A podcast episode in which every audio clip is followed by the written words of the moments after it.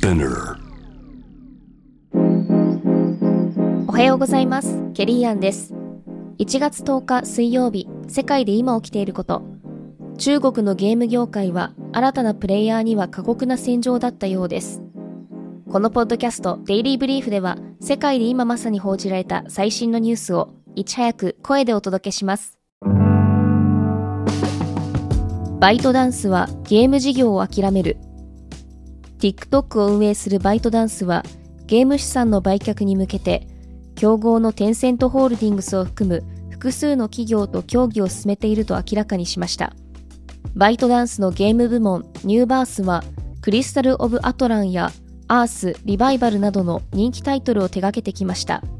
バイトダンスは2019年にゲーム開発に参入しましたが、テンセントとネットイースが支配する中国のゲーム業界で思うようにシェアを伸ばせず、昨年11月には傘下のゲーム会社ムーントンを売却し、ゲーム事業から撤退する方針を固めたと報じられています。ユニティにはリセットボタンが必要だ。ゲームエンジン開発でトップシェアを誇るユニティソフトウェアが従業員のおよそ25%にあたる1800人のレイオフを計画していることが明らかになっています。様々な人気ゲームの開発に欠かせないユニティですが、同社は昨年9月、開発者への周知などをせず、突如、利用料金の改定を発表。新たに発生することになった支払いは、開発者たちからユニティ税と皮肉混じりに受け止められ、多くの反発を招いていました。この騒動以降、CEO が解任されています。現在、同社の暫定 CEO を務めるジム・ホワイトハーストは、従業員に宛てて送ったメモに、長期的な成功を見据えてコアビジネスに集中すると記しています。この発表を受けて、アメリカ株式市場ではユニティの株価が時間外取引で5%近く上昇しました。スフィアはロンドンを諦めた。昨年9月にアメリカ・ラスベガスに登場し、話題をさらった球体型の大型アリーナスフィア。これを建設したマディソン・スクエア・ガーデン・エンターテインメントは、同様のアリーナをロンドンに建設する計画を正式に撤回しました。同社はロンドンのストラトフォードに収容人数2万1000人のアリーナを建設予定でしたが、LED 照明で覆われたこの建造物が近隣住民に悪影響を与えるとして反対の声が上がっていました。野党労働党のロンドン市長サディック・カーンが計画の承認を否定する一方、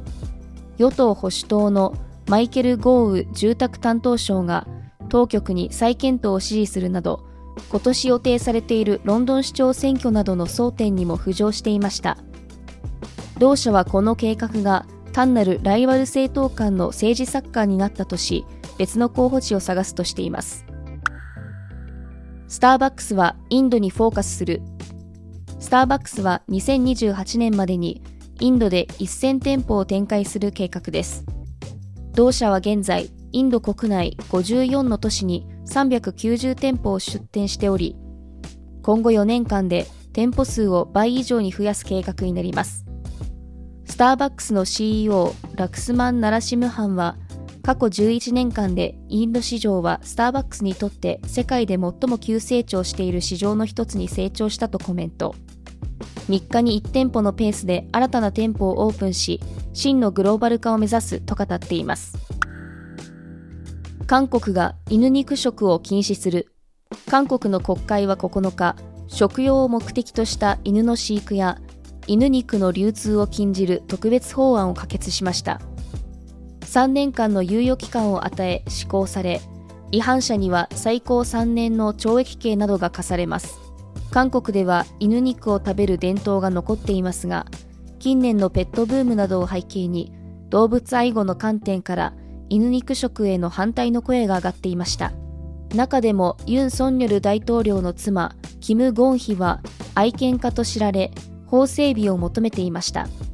一方、食肉業者らは仕事が奪われると反発しています。本日のデイリーブリーフはいかがだったでしょうか？ご意見、感想などはレビューでお待ちしております。面白いと思った方は SNS や友人にシェアしていただき、デイリーブリーフを広めていただけると嬉しいです。フォローもお忘れなく。ケリーアンでした。Have a nice day!